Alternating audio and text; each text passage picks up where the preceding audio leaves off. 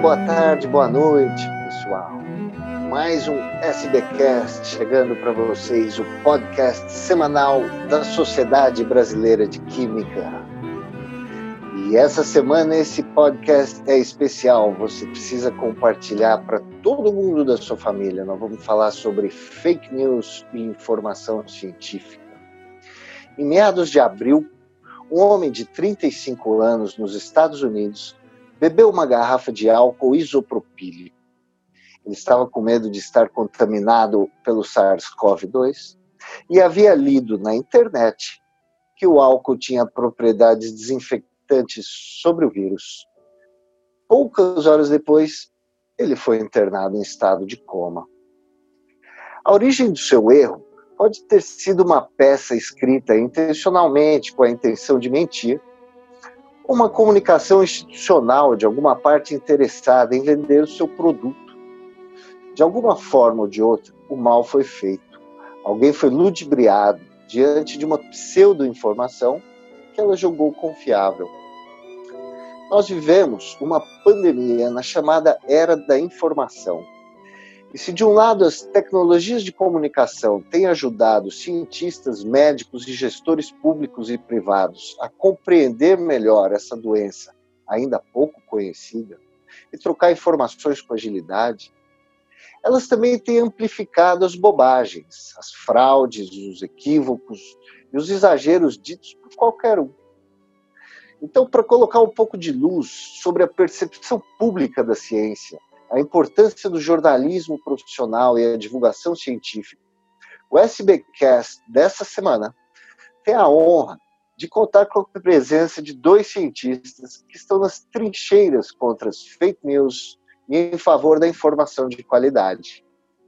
Natália Pasternak é microbiologista, pesquisadora do Instituto de Ciências Biomédicas da USP, divulgadora de ciência presidente do Instituto Questão de Ciência, colunista do jornal o Globo, da revista The Skeptic UK, colunista da revista Saúde e coautora do livro Ciência no Cotidiano, da editora Contexto.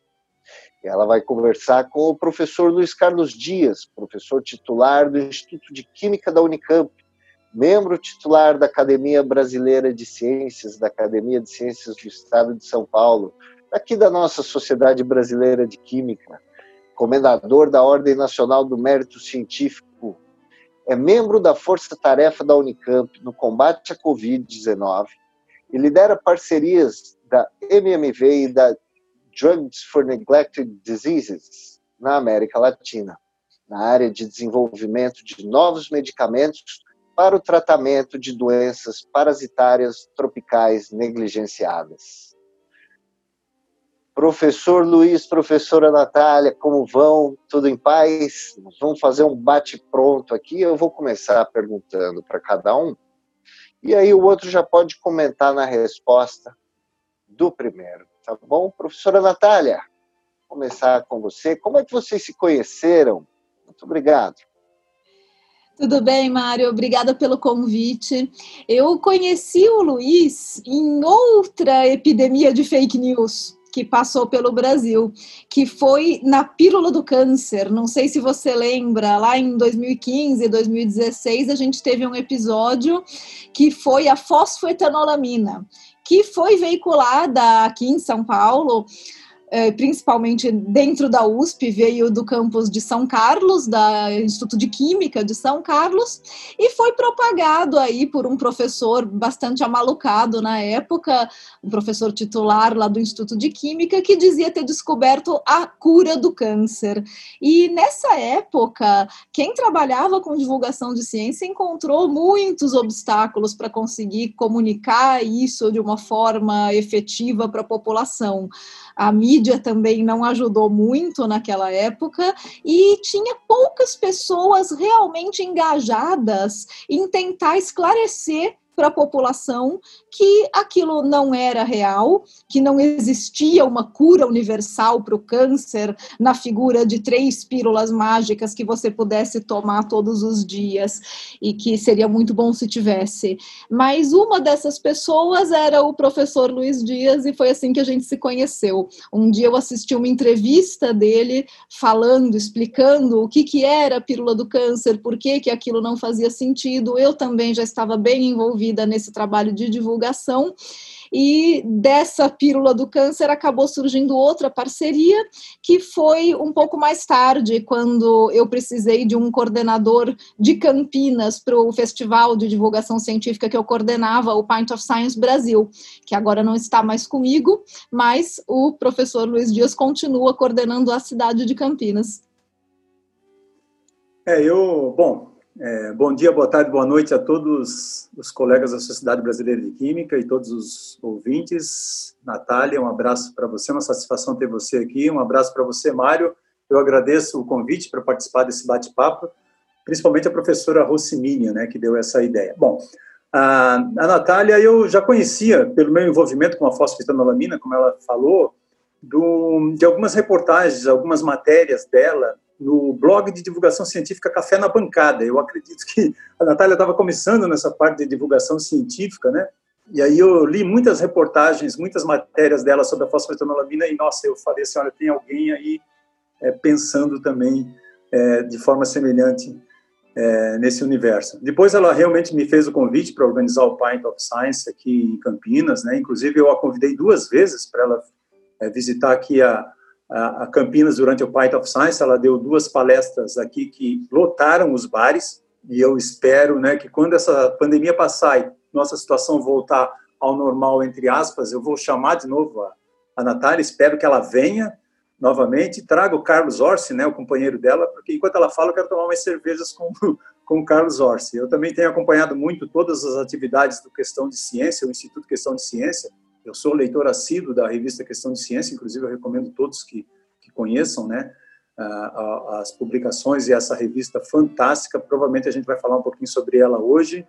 E, e foi, inclusive, né, Natália, através da, da fosfetanolamina que a gente teve o maior contato, inclusive foi a, a, através da fosfetanolamina, no fosfoculto, né, que a gente chamava de fosfoculto da fosfocoisa, que você conheceu o Carlos Orsi, né? Eu, eu me perguntava, me pergunto sempre o que vocês estavam fazendo lá, na verdade nesse culto, mas porque eu imagino que vocês se conheceram, se conheceram lá, né? Provavelmente você percebeu que ele não estava ajoelhado com as mãos para cima e percebeu que ele era normal. Mas você sabe que o Carlos Ossi trabalhou um tempo aqui com a gente na, na, na Unicamp, né?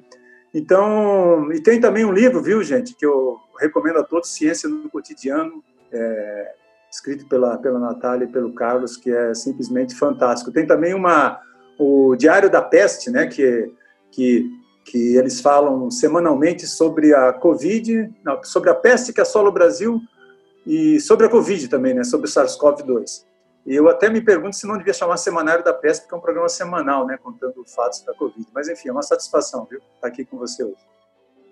Satisfação ah, é minha, Luiz. Um dia eu conto a história do fosfoculto. certo. E vocês, é, com essa experiência de divulgação científica, qual que é o principal desafio que vocês encontram? O Python Science é uma coisa que todo mundo adora, faz o maior sucesso. Mas ainda assim, a gente percebe que tem muita gente que não está muito preocupada com isso. Quais são os desafios, professora Natália?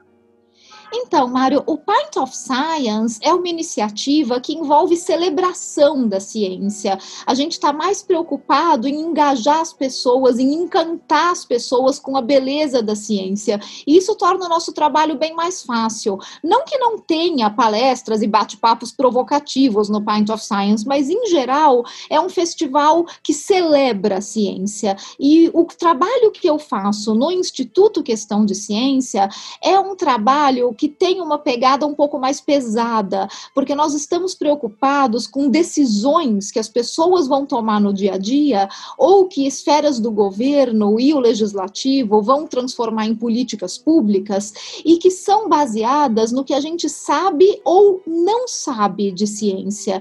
Então, decisões que podem ser tomadas baseadas em achismo e ideologia e que podem colocar as pessoas em risco, tanto quando são decisões pessoais, do tipo devo ou não vacinar meus filhos, como decisões de saúde pública, o que que vai, o que que eu vou oferecer de tratamentos no SUS, uh, quais são os alimentos que eu vou autorizar, quais são os remédios que eu vou autorizar. Então tudo isso passa pelo que a gente sabe, o que a gente compreende de ciência. E o Instituto Questão de Ciência nasce com essa prerrogativa de tentar mostrar para as pessoas como a ciência funciona e garantir que essas decisões sensíveis sejam tomadas baseadas em ciência e não em achismo, ideologia, folclore. Eu lembro que na época da fosfetanolamina, o professor Luiz passou, olha, nervoso nas redes sociais e, e, e, nas postagens, não foi, professor? Como é que o senhor avalia o, o resultado de tudo aquilo? Olha, foi uma experiência totalmente diferente daquela que eu estava acostumado, né? É, eu, eu, recebi um convite do Ministério da Ciência, Tecnologia e Inovação na época, eu, através do... O convite, na verdade, foi feito para o INCT Inofar, que o professor Eliezer Barreiro coordena, e ele me ligou e colocou a questão, colocou, é, me perguntou, né, se eu aceitaria é, participar dessa análise. Eu até então não tinha nenhum, nunca tinha feito nenhum juízo de valor. Estava bem no começo dessa história da, da fosfetanolamina, estourando assim a, a, distribuição das cápsulas, né, e a imprensa toda em cima. Então o Ministério de Ciência e Tecnologia montou esse grupo. Nós fizemos a análise. Foi com muita surpresa que eu vi que que tinha uma muita uma quantidade muito grande de impurezas, né, e que eles realmente não dominavam e não entendiam o processo de fabricação a partir do momento que nós divulgamos esses resultados, então, obviamente que veio toda uma corrente, né, de, de, de pessoas que defendiam a fosfetanolamina contra, tinha blogs, tinha grupos no Facebook, eu recebi muitas ofensas, muitas ameaças, a Natália sabe bem o que é isso, que ela deve estar passando por isso agora também. Então, é, essa história nos levou lá a reuniões com Câmara dos Deputados, Senado Federal, e olha, você fica abismado com com um nível baixo né, do, das, dos dirigentes desse país, sabe? É impressionante. E aí é, acabou que mesmo contrário, né, com voto contrário de todas as sociedades científicas, da Academia Brasileira de Ciências, da Academia Nacional de Medicina, é, a, o próprio Ministério da Saúde, Ministério de Ciência e Tecnologia, é, a presidente Dilma na época acabou sancionando, né, para uso compassivo, porque tinha uma pressão muito grande, né, do, do, dos, dos políticos da Câmara dos Deputados, Senado Federal, e isso aí depois o, o, o, STF acabou eh, cancelando, né? Mas essa decisão, mas é, eu achei que tinha acabado. E depois vieram aí algumas outras empresas, né, vendendo fosfetanolamina como suplemento alimentar, não aqui no Brasil, porque é, não é permitido, mas é, vendendo, por exemplo, do exterior. E aí, eu, depois de uma denúncia, feita por um dos ex-sócios é, para uma, um jornal lá do Rio Grande do Sul, da RBS TV, né, o jornal Zero Hora, eles acabaram solicitando que eu fizesse análise, por exemplo, de, de, desses comprimidos, né, dessas cápsulas, na verdade, de fosfetanolamina como suplemento alimentar, a gente acabou descobrindo que não tinha nem fosfetanolamina lá dentro. Não que se tivesse fosse fazer alguma diferença, né? Mas, enfim, aí algumas algumas quadrilhas foram desbaratadas aí, sabe? Foi um momento assim extremamente é, complicado é, aí você acha que passa, mas aí sempre vem uma outra onda de alguma outra coisa diferente, entendeu? Isso aí, infelizmente, não, não para. E, Luiz, se, se você está com um amigo seu andando na rua, ele fala: Peraí, que eu vou entrar nessa farmácia para comprar um remédio de homeopatia. O que, que você vai dizer para ele? Olha, eu, eu, não, eu não acredito na homeopatia, Mário. Eu não vejo a homeopatia como uma terapia baseada em evidências científicas, sabe? Então, eu sou bem crítico, inclusive, da homeopatia como terapia no SUS, né, como, como uma prática médica. Eu, eu sou um cientista, nós temos aí pelo menos um século né, de evidência científica assim acumulada de que os princípios homeopáticos, né, que são baseados em diluições infinitesimais, né, eles falham eles falham em se mostrar melhor, por exemplo, do que um placebo. Todos os ensaios clínicos sérios realizados até hoje mostram que não há nenhum tratamento homeopático eficaz para nenhum tipo de problema de saúde. Alguns países como Inglaterra, Espanha, França, Austrália já deixaram, inclusive, de considerar a homeopatia digna de cobertura nos sistemas públicos, né, nas suas práticas integrativas. Nos Estados Unidos, é, se eu não me engano, é, é um dos países que tem é, que todas as intervenções é, é, homeopáticas, por exemplo, nós não podemos chamar de medicamentos homeopáticos, tá? Todas as intervenções homeopáticas elas têm na bula uma frase, por exemplo, que diz que esse medicamento, né, lá escrito medicamento, não tem comprovação científica, não há nenhuma evidência que, que, que funcione. Agora, nós temos aí um uso de medicina, de, de medicamentos, né, uh, sem comprovação científica, é um risco enorme para a saúde, principalmente porque pode levar as pessoas a abandonarem os tratamentos convencionais, tradicionais, aqueles que funcionam, né. Então, é, existem ensaios que usam uma linguagem pretensamente né, científica, entre aspas, para dizer que a homeopatia é útil, mas eles não se sustentam, né? Então, não consideram um método científico. É, eu acho que o maior problema o maior problema da homeopatia é que no Brasil ela ainda é reconhecida como uma prática médica, reconhecida pelo Conselho Federal de Medicina e ensinada nas nossas escolas de medicina, de veterinária, de nutrição, de enfermagem. Então a gente está dando uma mensagem muito dupla para os nossos estudantes, para os nossos futuros médicos, porque para a homeopatia funcionar, todas as leis da química e da física teriam que estar erradas. E eu não entendo como é que a gente pode seguir ensinando isso para os nossos alunos dentro da universidade como uma prática médica e querer que eles entendam alguma coisa de método científico depois.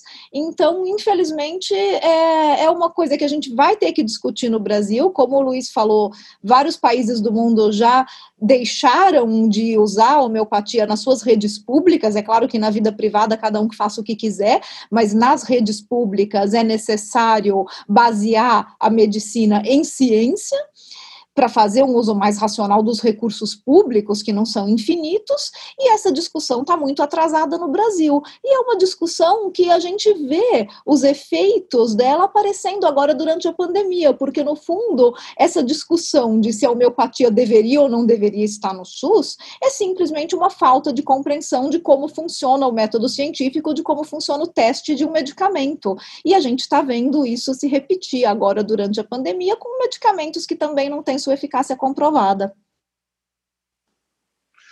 Essa pandemia é, tem muita coisa acontecendo, tem muito assunto e pseudo-assunto né, sobre ciência. A quarentena, por exemplo, foi a primeira, a primeira batalha quase ideológica né, que a gente viu. A quarentena funcionou, professor Luiz? Olha, Ou está funcionando? Na minha opinião, a quarentena funcionou muito bem em vários países. Né? No Brasil, ela funcionou em parte, porque eu acho que todos nós percebemos desde o início da pandemia que nós nunca tivemos uma quarentena no Brasil. A quarentena aqui foi, foi muito mal feita, né? ela, ela, ela funcionou em parte. Né? Os países que aderiram, por exemplo, ao isolamento social desde o, desde o início, eles se saíram bem melhor na pandemia do que o Brasil. Tiveram um menor número de infectados, um menor número perdas de vidas humanas, estão agora recuperando sua, sua economia, retomando as atividades sociais, de trabalho, de lazer. Mas muito disso, Mário, passou por, por educação, né, por diálogo dos, dos líderes, né, de cada um dos países, dos líderes governamentais com a sociedade. E também pelo entendimento da, da sociedade. Isso é uma parte muito importante, sabe, Mário? o entendimento por parte da sociedade da importância de uma ação conjunta para sair da, da pandemia como uma nação, como uma nação. O Brasil nunca teve uma ação coordenada do governo federal em conjunto com os governos estaduais, com as prefeituras. Cada um fez o que pensava ser melhor, porque o presidente, desde o início, né, infelizmente, negou a pandemia. Então, nós não tivemos uma quarentena efetiva, nós estamos desde março até hoje, né, e nós ainda vamos levar um tempo para sair dessa, dessa situação, infelizmente. Né? Mas mesmo com a quarentena mal feita, com o uso de máscara, com as medidas de distanciamento físico, né, os hábitos de higiene, de uso de álcool gel, isso aí salvou milhares de vidas, certamente, viu? Tem inclusive uma publicação, viu? Eu, eu, eu, a Natália deve estar por dentro dessa publicação também, de um grupo de brasileiros é, com pesquisadores da Universidade de Oxford, que foi publicada essa semana, no dia 23 de julho, se eu não me engano, na, na Science, mostrou como o isolamento social reduziu pela metade os casos de infecção com impacto, inclusive, no número, aquele número R, né, que todo mundo ouviu falar aí, agora está se acostumando a falar, ouvi falar o número de reprodução básico. Então, eles mostraram que esse R antes da quarentena era de 4. Significava o quê? Que de cada 10 pessoas, 10 pessoas transmitiam, por exemplo, o vírus para outras 40, entendeu? Depois ele caiu para 1,3 após a quarentena, que significa, por exemplo, que 10 pessoas transmitem para 13, e hoje ele está em torno, se eu não me engano, de 1,4. Então, 10 pessoas transmitem para 14, né? Então, resultou sim, só que todos nós estamos cansados. Acho que ninguém está aguentando mais ficar em casa, a gente precisa das interações sociais, né? Mas, assim, uma flexibilização né, do, do, do comércio aí, das escolas, ela deve ser muito bem pensada, viu? E principalmente com as curvas de, de casos, né? Em, em uma descendente, não num platô, numa ascendência, numa, numa curva ascendente como nós estamos agora. Acho que o maior problema da quarentena no Brasil é que, como ela sempre foi feita pela metade, ela foi muito mal feita, como o Luiz colocou, as pessoas estão no limite da sua paciência porque quem realmente se engajou e ficou em casa esses quatro meses e fez um esforço para realmente só sair para o necessário e, e, ficou com essa angústia de realmente né, se privar de qualquer tipo de vida social, de contato com amigos, parentes, familiares, essa pessoa está olhando e está falando: Poxa, para que, que eu fiz tudo isso? Não adiantou nada, esse negócio não acaba. E as pessoas que não se engajaram, elas não se engajaram porque até agora elas não entenderam o que elas têm que fazer e, e não entenderam a gravidade gravidade da situação. Então, essa quarentena pela metade, ela é muito desgastante, ela é muito angustiante para a população, ela é frustrante para quem realmente está em quarentena, para quem não está, as pessoas não entendem por que, que os outros estão, acham que é tudo frescura, e isso desgasta, e a gente não consegue o engajamento da população para fazer uma quarentena efetiva, que se a gente tivesse feito desde o começo, talvez a gente já estivesse reabrindo com segurança, como os países que fizeram, Alemanha, Nova Nova Zelândia, Coreia do Sul, Alemanha agora está com vida absolutamente normal, com todos os bares e restaurantes abertos, pessoas nas ruas, economia se recuperando, porque fizeram uma boa quarentena, contaram com o engajamento da população. E a gente nunca conseguiu fazer isso no Brasil, provavelmente por uma falta de comunicação, de diretrizes claras do governo federal, que realmente negou a pandemia desde o começo, e a gente não conseguiu passar a mensagem clara para as pessoas de que elas são parte da solução, de que isso é um problema de todos nós e que a solução a gente constrói juntos como sociedade. E se a gente conseguir um engajamento forte da população, a gente sai disso antes e sai disso com segurança. Mas essa mensagem a gente nunca conseguiu passar. E essa a, a, quarentena mal feita ela foi acompanhada também de uma testagem mal feita, professora Natália. Você concorda? Esses testes de diagnóstico rápido que, que muita gente tem feito, usando, ah, deu negativo. Tem confiabilidade? Eles funcionam? A gente está testando do jeito certo? Não estamos, Mário, nunca testamos do jeito certo e em quantidade suficiente desde o começo. Foi muita falta de planejamento. Primeiro, a gente precisa deixar muito claro: existem dois tipos de teste que se pode fazer para Covid-19. Um é o teste diagnóstico, esse é o teste de RT-PCR, é aquele que você vai colher uma secreção do nariz ou da garganta da pessoa com aquele cotonete comprido que a gente chama de swab e vai procurar nessa secreção o material genético do vírus, o RNA do vírus. Esse é o único teste que serve para fazer diagnóstico, para dizer se o vírus está lá. E esse é o teste que se usa para confirmar o diagnóstico, isolar a pessoa, rastrear os contatos dessa pessoa e, se confirmado o diagnóstico nesses contatos, isolar todo mundo também. Então, o teste diagnóstico ele não serve só para informar os números da pandemia, ele é uma ferramenta epidemiológica, ele serve para fazer isolamento e rastreamento dos casos. E isso nunca foi feito de maneira efetiva no Brasil. O outro teste que a gente usa é um teste sorológico, que é um teste de anticorpos. Ele não serve para diagnóstico, ele serve para dizer se no passado, umas três semanas, um mês atrás, você teve ou não contato com o vírus. Problemas do teste de anticorpos. A gente ainda está engatinhando para entender a nossa resposta resposta imune ao vírus. E ao que tudo indica, anticorpo não é um bom marcador para esse vírus. Em geral, anticorpo é um bom marcador, e por isso que a gente faz testes sorológicos. Mas para esse vírus em particular, porque afinal desgraça pouca é bobagem, né?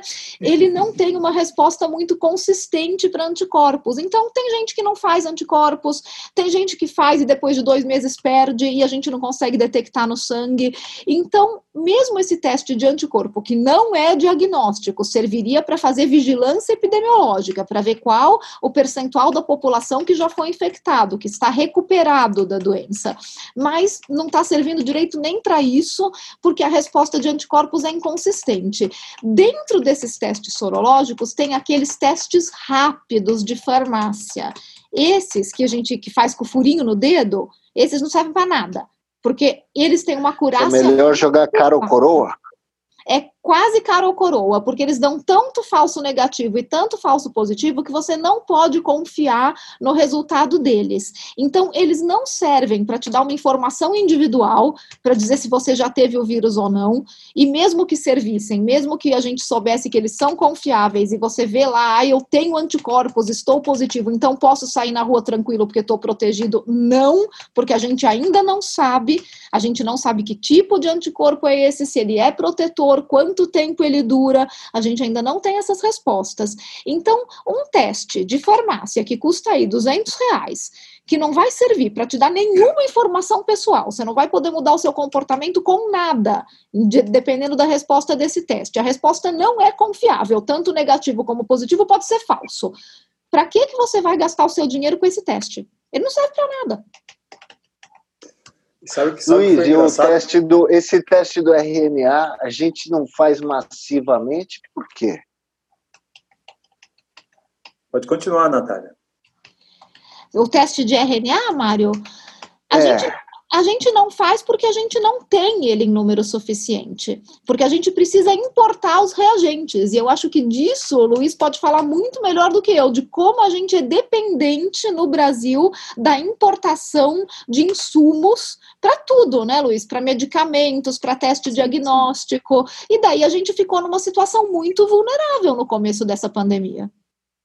Apesar da nossa indústria química ser uma das dez maiores do Brasil, ela não fornece os insumos, reagentes e esses materiais biológicos que a gente precisa, viu? Então é na área de vacinas que a gente sofre isso, é na área de medicamentos e na área de agrotóxicos, enfim, tudo.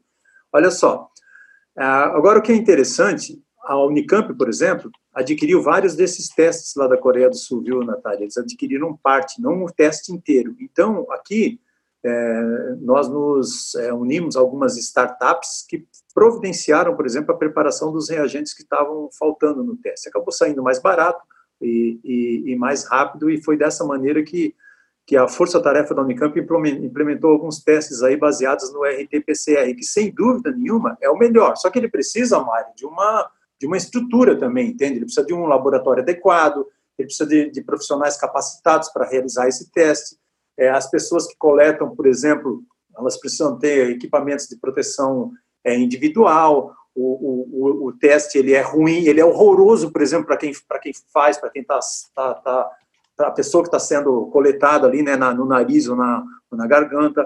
Mas ele é o teste, por exemplo, a Coreia do Sul usou, né, Natália? A Coreia do Sul, inclusive, usou uma variação rápida desse teste, que é considerado o padrão ouro da detecção de material genético do RNA.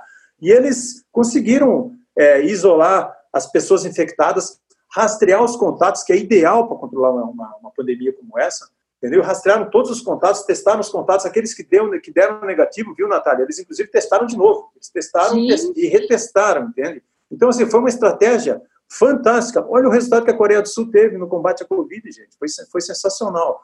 Agora, esse teste sorológico, você falou dos testes de farmácia, porque a população pergunta muito, né? Tem muita dúvida sobre isso, né? Inclusive, eu vi algumas pessoas organizando umas festas. E aí eles faziam assim, ó. Ah, se você deu negativo no teste sorológico, você pode entrar. Se deu positivo, não entra. Se eu estivesse organizando uma festa como essa, eu faria o contrário. Entendeu? Eu colocaria para dentro todo mundo que deu positivo. Porque se for escolher entre negativo e positivo, porque o negativo não quer dizer que você não pegou, que você não tem. Mas o positivo, pelo menos, está. Talvez tenha alguma chance de você ter anticorpos ali, entendeu? Então, coloca na festa quem dá positivo, não quem dá negativo. Acho que eles fizeram o contrário, mas é, são as confusões, né? Que a falta de informação com relação a esses testes é, é Mas, chegaram né, na população. O, o, fato é que esse teste rápido não significa nada e, e é, eu estou entendendo que é uma coisa que a gente nem deve fazer? Nem deve perder Exato. tempo para fazer. Agora, é, desde o começo da, da pandemia, desde março, vários medicamentos surgiram como o, o, candidatos a salvadores da pátria. Tem algum medicamento que realmente pode ser usado de, de forma profilática? Tem algum tratamento que vocês avaliam que já, já se pode dizer que está funcionando melhor do que os outros? Luiz, pode começar, depois a gente ouve a Natália sobre isso. Olha, Mário, infelizmente não. Né? Nós não temos hoje é, nenhum medicamento, por exemplo, com efeito profilático. Nenhum medicamento assim que serve para proteger, para evitar que a pessoa pegue o vírus, pegue a Covid-19. Não existe nenhum antiviral, por exemplo, que seja ativo contra múltiplos vírus. E certamente para o SARS-CoV-2 nós não temos no nosso arsenal terapêutico nenhum medicamento que tenha sido né, desenvolvido. Obviamente, a Covid chegou agora para a gente.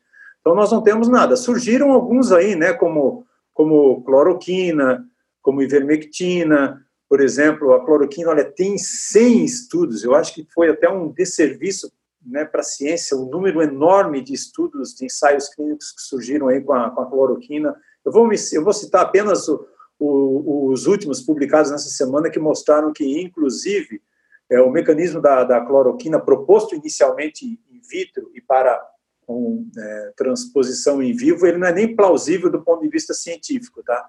Que ele explicava, né, que ele justificava o modo de entrada no vírus na célula, porque foi um ensaio in vitro é, que deu início a essa história da, da, cloroquina, depois veio o um ensaio em vivo de um grupo francês, e aí a coisa é, tomou proporções que tomou, que tomou hoje, né?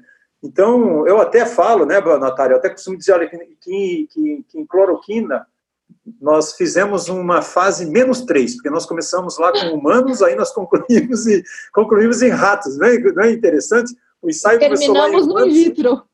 Terminamos in vitro. Isso aí parece uma fase menos três, é uma coisa assim impressionante, entendeu? Teve uma, uma publicação agora também de, de vários hospitais privados brasileiros, né, com grandes hospitais, aí o Einstein, o, o HCOR, o Moinhos de Vento, enfim, que eles mostraram, por exemplo, que para pacientes em, em, em vários estágios da doença, né, é, não houve nenhum tipo de, de benefício, eles analisaram é, é, pacientes em vários estágios, casos mais graves, mais leves, né, moderados. Agora, eu te digo assim, ó, a mesma coisa vale para a ivermectina, né, não tem nenhum ensaio, por exemplo, que mostre que a ivermectina seja interessante do ponto de vista terapêutico, para pacientes internados, tem algum resultado interessante com, a, com o medicamento que está sendo desenvolvido pela Gilead Science lá nos Estados Unidos, o Remdesivir, que ele reduziu o tempo de internação, mas esse medicamento é extremamente caro, entendeu? Umas seis doses dele custam algo em torno de 17 mil reais. Nós não vamos usar Remdesivir no Brasil, com certeza?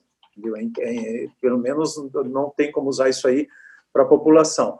Tem a dexametasona também, que é um, um anti-inflamatório, né, um imunossupressor, que deve ser usado apenas em casos é, mais graves e apenas em ambiente hospitalar. Né? A gente tem que lembrar a população que dexametasona é um inflamatório super poderoso, mas ele parece que acalma lá a tempestade inflamatória e reduz o número de mortes para pacientes que estão recebendo oxigênio, né, que estão em casos mais graves em UTI não teve efeito para pacientes em casos mais leves, também não tem efeito profilático, certo? Nenhum deles, muito menos a, a dexametasona. Inclusive, você não, nem deve usar a dexametasona se você não está sentindo nada. Só pode ser usado no ambiente hospitalar, lá em condição de, de UTI. Né? A mesma coisa vale para a azitromicina, porque é um, um, antibiótico, né? Se você não tem nenhuma infecção bacteriana, não tem o menor sentido você usar é, é, a, a, azitromicina. Então, eu penso assim, ó, o Brasil, virou uma terra de doido. Né? Nós, temos, nós temos um presidente correndo atrás de EMA com caixa de cloroquina e a EMA fugindo. Né? E é importante... A EMA não é boba, né? Não, a, a, a ciência... A ciência ela procura uma resposta, né? A, ninguém faz ciência para provar que algo não existe. A gente faz ciência para provar que existe, para provar que tem a eficácia. Se a eficácia estivesse em algum lugar, sabe?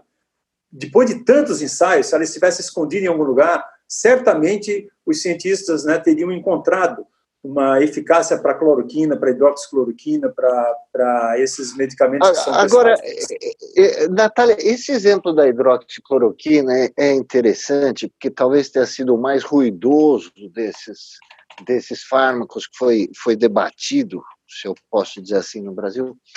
É, mas como é que faz um leigo quando ele vê na internet que tem um cientista, tem um médico fazendo vídeo falando que funciona. E aí ele vê também que tem um cientista, um médico falando que tem um vídeo que não funciona. Que ferramentas o leigo deve usar para tomar a decisão melhor, para ele não ser levado pelo mau caminho? Porque, obviamente, tem alguma coisa estranha quando tem um, um dissenso assim, né? Ou não? Então, Mário, aí é que eu acho que é, é, é uma situação muito cruel para o público que não é especialista. E a gente viveu muito isso na época da fosfetanolamina, né, Luiz? Porque imagina, o cara era professor titular da USP. Quem são vocês para falar, sabe, o, o defensor, o criador da fosfetanolamina era professor titular de Química da Universidade de São Paulo. Então, ele tinha uma credibilidade prévia com a população. A fósforo ficou conhecida na época como a pílula da USP. Ela ainda carregou o nome da USP, tinha grife, né? E a cloroquina não foi diferente. Então a gente já viveu essa história antes. E quando você tem um grupo de médicos e pesquisadores que tem grife, que falam de dentro de uma universidade ou de centro de pesquisa e que infelizmente estão defendendo ciência mal feita ou pseudociência, a gente precisa de uma resposta muito robusta das sociedades médicas e científicas em uníssono para explicar explicar para a população por que, que aquilo não é verdade, por que, que aquilo não procede. E o que a gente passou na fósforo, a gente está passando de novo agora com a cloroquina. Se bem que dessa vez as sociedades médicas e científicas se organizaram melhor. Naquela época eu acho que foi mais difícil, porque não adianta ter respostas isoladas. Não pode ser o professor Luiz Dias da Unicamp contra o professor Gilberto Querite da USP, porque são dois professores titulares de química e parece simplesmente que é uma picuinha picuinha entre grandes pesquisadores. E então a gente precisa que as sociedades médicas e científicas se posicionem de acordo com a ciência de qualidade, de acordo com o que realmente segue o rigor científico. E, e isso, pelo menos, eu acho que agora, nessa pandemia, com a cloroquina, demorou para essa reação acontecer, mas ela aconteceu. Então, hoje, o público que é não especialista pode olhar e falar, mas espera aí, a Sociedade Brasileira de Imunologia, a Sociedade Brasileira de Infectologia, a Academia Brasileira de Ciências, a Sociedade Brasileira para o Progresso da Ciência, a Sociedade Brasileira de Médicos de Família, a Sociedade Brasileira de Médicos Intensivistas. Todos esses estão explicando que a cloroquina não funciona. O Instituto Questão de Ciência, que é um instituto que preza por e traduzir a ciência para a população. Vai lá na nossa revista, vai ver todos os artigos que a gente escreve para público não especialista, explicando por que, que a gente sabe que aquilo não é científico, que aquilo não funciona. Então, a, a, a quem quer se informar hoje, pelo menos, tem um local para se informar. Na época da fósforo não tinha. Esse foi um dos motivos, inclusive, da criação do questão de ciência. Foi a fosfetanolamina foi uma das nossas motivações situações. Então, hoje, eu acho que a gente tem uma resposta para a sociedade para eles olharem e falarem: ok, tem alguns médicos e cientistas isolados fazendo vídeos no YouTube, mas todas as sociedades médicas e científicas, institutos e ONGs independentes que prezam pela qualidade da ciência estão me mostrando que a cloroquina não funciona. Estão traduzindo esses papers científicos que saíram em boas revistas de ciência e que mostram que a hidroxicloroquina não funciona. Então, eu acho que hoje, pelo menos, a gente conseguiu ter uma resposta organizada. Mas, é, professora quando, Natália... Quando, ah, pois não, Luiz, pode, pode é, quando, quando é, Só para deixar claro, Mário, é que assim, ó, é, infelizmente não funciona, certo? A gente tem que deixar isso claro também, porque não existe uma torcida contra. Óbvio claro. seria bom para todos nós que qualquer um desses medicamentos aí realmente funcionasse. O que a gente defende é que assim, a ciência que precisa dar respostas. A, a, a, a, utilização desses medicamentos pela população ela deve ser baseada em evidências científicas, entendeu? E é isso que a ciência procura. A ciência procura resposta, a ciência procura provar. Esses medicamentos, particularmente as cloroquinas, elas foram testadas em mais de 100 ensaios clínicos, elas foram testadas in vitro, em vivo, em ratos, em macacos, em humanos, foram testadas como é, profilático, né, como proteção em casos leves, moderados, graves. Infelizmente, ela não funciona. Faltou testar em EMA, mas elas fogem. Eu acho que vai ser difícil a gente recrutar EMAs para um ensaio clínico em fase 13, entendeu? Então, eu penso assim, ó, que tem muita gente com a cabeça invertida, entendeu? Inclusive, Natália, olha só, o que eu ouvi um outro dia numa live, é, mas o, o, nós nunca provamos que existe é, vida fora da Terra. A ciência continua procurando. Nós não procuramos vida fora da Terra para procurar que não existe. Nós procuramos vida fora da Terra para procurar que existe fora da Terra. Nós ainda não conseguimos provar isso, a gente não sabe. Mas no caso desses medicamentos, os ensaios todos eles já foram feitos, entendeu? Com uma robustez muito grande. Ah, tem estudos mal feitos? Mal feitos? Tem. Tem estudos muito bem feitos também. E a maior parte deles, então, eles são suficientes para provar que, infelizmente, não funciona. E uma coisa também que eu acho que confunde, Natália, não sei o que você pensa sobre isso. A, a gente fala assim, ó, não tem, não tem, talvez seja melhor dizer que não tem eficácia, porque quando a gente diz que não tem eficácia comprovada, é como se a eficácia estivesse esquecida, escondida em algum lugar, entendeu? E a ciência ainda não conseguiu achar, que nem, a, que nem vida fora da Terra, entendeu? Por isso ainda não comprovou. Então, a racional, a gente tem que aprender também a conversar, né? As pessoas, elas não conhecem o método científico, elas não sabem como a ciência é produzida. Então, é fundamental, talvez a gente, olha, repensar essa maneira. Ela não tem eficácia comprovada, mas não tem eficácia comprovada, mas ela já foi testada, né? E todos os ensaios que a gente podia fazer, infelizmente, os benefícios não são maiores do que os prejuízos, entendeu? Eu acho que é, é, a linguagem é importante, sim, Luiz, porque para a gente é muito óbvio quando você fala não tem eficácia comprovada. Para a população em geral, eu acho melhor dizer simplesmente não foi observado eficácia, não tem eficácia, porque é, a, a, ciência não prova negativas. Esse exemplo da vida em Marte eu acho muito engraçado, porque a gente não pode provar um negativo.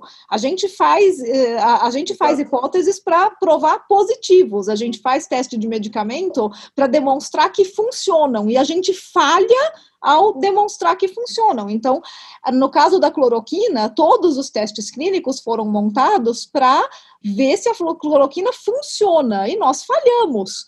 Os testes falharam ao demonstrar que ela funciona. A gente não pode provar um negativo. E isso acaba também invertendo na cabeça das pessoas o ônus da prova. Então fica muito, ah, provem vocês que não funciona. Não, ninguém tem que provar que a cloroquina não funciona. Quem quer usar a cloroquina é que tem que demonstrar que ela funciona. É isso que a ciência faz.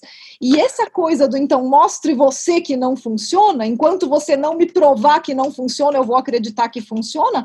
Bom, então qualquer coisa pode funcionar, né? Então vamos tomar chazinho de camomila. Prove você que não funciona para curar COVID-19. Vamos montar um mega trial envolvendo 55 hospitais para provar que chá de camomila não funciona. Não, desculpe, a, a ciência tem que escolher bem as hipóteses a serem testadas.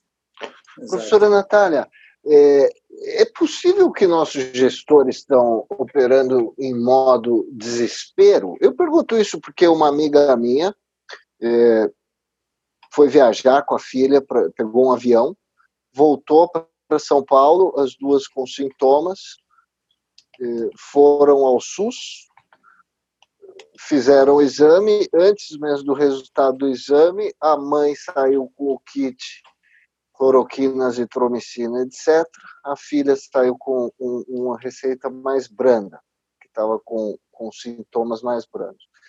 É, três ou quatro dias depois saiu o resultado negativo para as duas, embora elas estavam com sintomas como perda de paladar, extremo cansaço, tosse seca. E, e deram a cloroquina, que não tem eficácia, sem ter nenhum positivo no, no exame. Isso é um desespero dos gestores? O que está acontecendo? Eu acho que é um desespero, é uma, uma ânsia de querer fazer qualquer coisa só para dizer que está fazendo alguma coisa. E não é, não é verdade essa sensação de que, por não haver medicamento específico, as pessoas estão abandonadas à própria sorte. Lembrando primeiro que Covid-19 não é uma sentença de morte, é uma doença na qual 90% das pessoas vão se recuperar sozinhas, sem tomar remédio específico nenhum. As pessoas vão se recuperar sem remédio. E, e, isso é muito importante. As pessoas que por acaso precisem de hospitalização, de atendimento médico, vão receber esse atendimento, esse atendimento no hospital e vão ser tratadas com medicamentos de suporte, com acesso ao oxigênio, com ventilação mecânica quando necessário. Então, essa ideia de tome cloroquina ou morra, tome o kit Covid ou morra, isso não existe. Isso é uma fantasia. E talvez uma fantasia pautada no desespero, porque a doença não é uma sentença de morte. E isso gera, inclusive, uma confusão, porque você dá esse kit Covid para as pessoas e 90% das pessoas vão se curar de qualquer maneira, e daí elas atribuem a cura ao kit Covid, ou a cloroquina, ou a ivermectina. Ai, se eu não tivesse tomado, hein? Acho que eu tinha ido parar no hospital. Não, você não sabe. E a gente sabe que provavelmente não teria acontecido nada de diferente, porque a gente sabe que esses remédios não servem para nada, mas a pessoa associa a melhora. Se um político sabe disso, ele pode dar a cloroquina apostando que 90% vão se curar e, e, buscando a reeleição dele, né? Luiz, você, você recentemente tem, vocês têm conversado com prefeitos e gestores por aí ou não? O que vocês têm percebido disso? É, eu, eu cheguei a fazer uma live, uma conversa com prefeitos, mas assim, é, eu acho que tem muita, muita pressão por parte da população também, né? Porque quando você tem um, um gestor maior, né, o presidente fazendo propaganda de um medicamento, ele também não é médico, certo? Ele não está dizendo para as pessoas tomarem, mas quando ele faz a propaganda assim insistentemente, queira ou não, né, isso aí acaba levando a uma confusão muito grande, né? Esses kits aí, que, que a Natália estava comentando, eles também contêm uma mistura, alguns deles contêm uma mistura muito grande de medicamentos, já, certo? Tem, tem medicamento para piolho, para malária, para bactéria, tem anti-inflamatório, tem anticoagulante, tem medicamento para enjoo, tem corticoide, alguns deles, inclusive, tem analgésico, tem zinco, tem vitaminas, parece que cura tudo, né? Mas, assim, infelizmente não evita pegar a Covid, né? Então, teve alguns aí que já teve terapias à base de alho, de cânfora, então, assim, ó, o momento é muito crítico, eu acho que é muito importante assim que a gente venha para o embate, o cientista, para combater essas medidas que principalmente possam reduzir a adesão da população àquelas medidas não farmacológicas, né, que a gente sabe, né, são cientificamente comprovadas e que elas é que elas funcionam, né? Essas medidas farmacológicas são o distanciamento social, né, distanciamento físico, isolamento social para quem pode, claro, porque nem todo mundo pode, os hábitos de higiene, o uso de máscaras, né, o uso de, de álcool gel, porque se as pessoas, por exemplo, usam esses kits é, pretensamente né, podem acreditar, como a Natália colocou, que tem a cura para a Covid, ah, não vou pegar Covid, posso ir para a rua tranquilo, trabalhar, ir para bar, ir para as boates, ir para as praias. E, gente, o número de casos vai aumentar. Olha o que está acontecendo em Itajaí. Itajaí foi uma das primeiras cidades do Brasil a distribuir esses kits. O número de casos lá está aumentando assustadoramente, entendeu? Nós vamos levar a maior espalhamento, disseminação do vírus, vamos ter mais mortes, inclusive em casa, infelizmente. Então, é uma responsabilidade muito grande, né? Esses kits pretensamente milagrosos, né? Eles são distribuídos em combinações. A gente sabe que existe combinações perigosas entre medicamentos, entende? Entre entre cloroquina, entre azitromicina, que as duas podem provocar arritmias cardíacas. As, as pessoas não estão sendo acompanhadas, Mário, por exames, por exames de sangue, por eletrocardiograma. O presidente disse que tomou é, cloroquina, mas ele pode fazer um ou dois eletrocardiogramas por dia, três, quatro por semana, entendeu? Isso aí é fundamental nesse, nesse acompanhamento. As pessoas, a população, ela não tem acesso a isso. Então, como a Natália falou, cerca de 90% das pessoas vão ficar boas porque o organismo produz né, os anticorpos, as células citotóxicas que combatem o vírus, sem precisar tomar nada. Né? Eu gosto de uma frase que a, que a doutora Margarete Dalcomo, lá da Fiocruz, fala: as pessoas vão se sentir melhor elas vão ficar boas com, sem e apesar desses, desse, desse, desses kits, entendeu? Então, é um, o efeito psicológico realmente levando a falsa sensação de segurança é muito complicado, entendeu? A, a Covid, né, a Natália colocou, ela se trata com boas práticas médicas, gente, de terapia intensiva lá no dia a dia com o paciente, com infraestrutura adequada de hospital, de UTI, profissionais de saúde qualificados, acolhimento é, é muito importante aí, e os tratamentos de suporte, né? Os medicamentos de suporte, analgésicos, antitérmicos, tal, isolamento social e os hábitos aí de higiene e uso de máscaras que a gente já sabe. Agora, a segurança mesmo é só com a vacina, né? Professora Natália, quando que nós vamos ter a vacina e, e uma, uma vacina assim para todo mundo, na sua opinião, na sua previsão? Mário, a gente tem que tomar muito cuidado com essa frase só depois da vacina, quando que vai ter a vacina, porque a gente não sabe. Essa é uma data que ainda não existe. Então, nós estamos indo bem, existe motivo para esperança, mas esperança com responsabilidade. A gente não pode ser irresponsável e começar a dar uma esperança para a população de que a vacina está ali na esquina e que daqui a dois meses vai estar tá todo mundo vacinado e o pessoal já planejando pular o carnaval. E, e, planejando mesmo. Tem muita gente falando: ah, será que vai dar para pular o carnaval do ano que vem? E a resposta é: considerando que a maior parte das pessoas que pulam carnaval estão na faixa da população que vai ser o último a receber a vacina, porque não é grupo de risco, geralmente são jovens saudáveis, não, cara, não vai dar para pular carnaval no ano que vem. Porque mesmo que a gente tenha uma vacina aprovada e produzida, você vai estar tá no fim da fila. Então, isso tem que ficar muito claro para as pessoas. Uh, a, a, a gente tem várias vacinas em andamento, a gente tem mais de 160 60 grupos no mundo hoje trabalhando em formulações vacinais para Covid-19. É uma colaboração internacional sem precedentes, a gente nunca viu isso antes. Então, certamente, a gente vai ter vacinas, a gente vai ter algumas vacinas que vão funcionar mas que a gente tem que ter o pé no chão de que muitas delas podem não ter uma super eficácia, muitas delas podem funcionar muito bem para jovens, por exemplo, mas não funcionar tão bem para idosos. A gente tem que saber que as primeiras vacinas que ficarem prontas e aprovadas podem não necessariamente ser as melhores vacinas. Então a gente vai precisar continuar pesquisando e, principalmente, essas vacinas que estão entrando agora em fase 3, que, que a gente tem a vacina da Pfizer, da Moderna, da CanSino, e aqui no Brasil sendo testadas em, em populações brasileiras a de Oxford e a Sinovac da China, essas vacinas, elas já passaram pela fase 1 e 2, que são as fases onde a gente testa segurança, efeitos colaterais e alguns marcadores de imunidade, para ver se a vacina tem bom potencial para ser testada na fase 3. Essas vacinas, então, elas foram aprovadas nas fases 1 e 2. Ninguém sabe se elas funcionam ainda. A gente não pode dizer que elas estão funcionando, a gente pode dizer que elas são promissoras. E agora, na fase 3, é que a gente vai realmente testar eficácia, ver se elas funcionam ou não. não Dura quanto tempo prever. a fase 3, geralmente? Então, a gente não tem como prever quanto tempo essa fase 3 dura, porque a gente faz a fase 3 e vai acompanhando as pessoas. E qual que é a ideia de uma fase 3? É testar em um grande número de pessoas, milhares de pessoas, 30 mil, 50 mil. Tem que ser um número grande para você ter um bom poder estatístico depois para comparar os grupos. O que, que são os grupos? Um grupo de pessoas que recebe a vacina de verdade e um grupo que recebe um placebo. Vou colocar colocar esses dois grupos expostos à doença. Por isso que o Brasil é um cenário interessante, porque o vírus está circulando muito aqui ainda. Então a gente expõe essas pessoas à doença e vai comparar esses dois grupos. O que, que a gente espera? Que o grupo que recebeu a vacina de verdade fique muito menos doente do que o grupo que recebeu o placebo. A gente fala, pô, legal, a minha vacina está protegendo as pessoas, está impedindo as pessoas de pegarem a doença. Então, é uma boa vacina.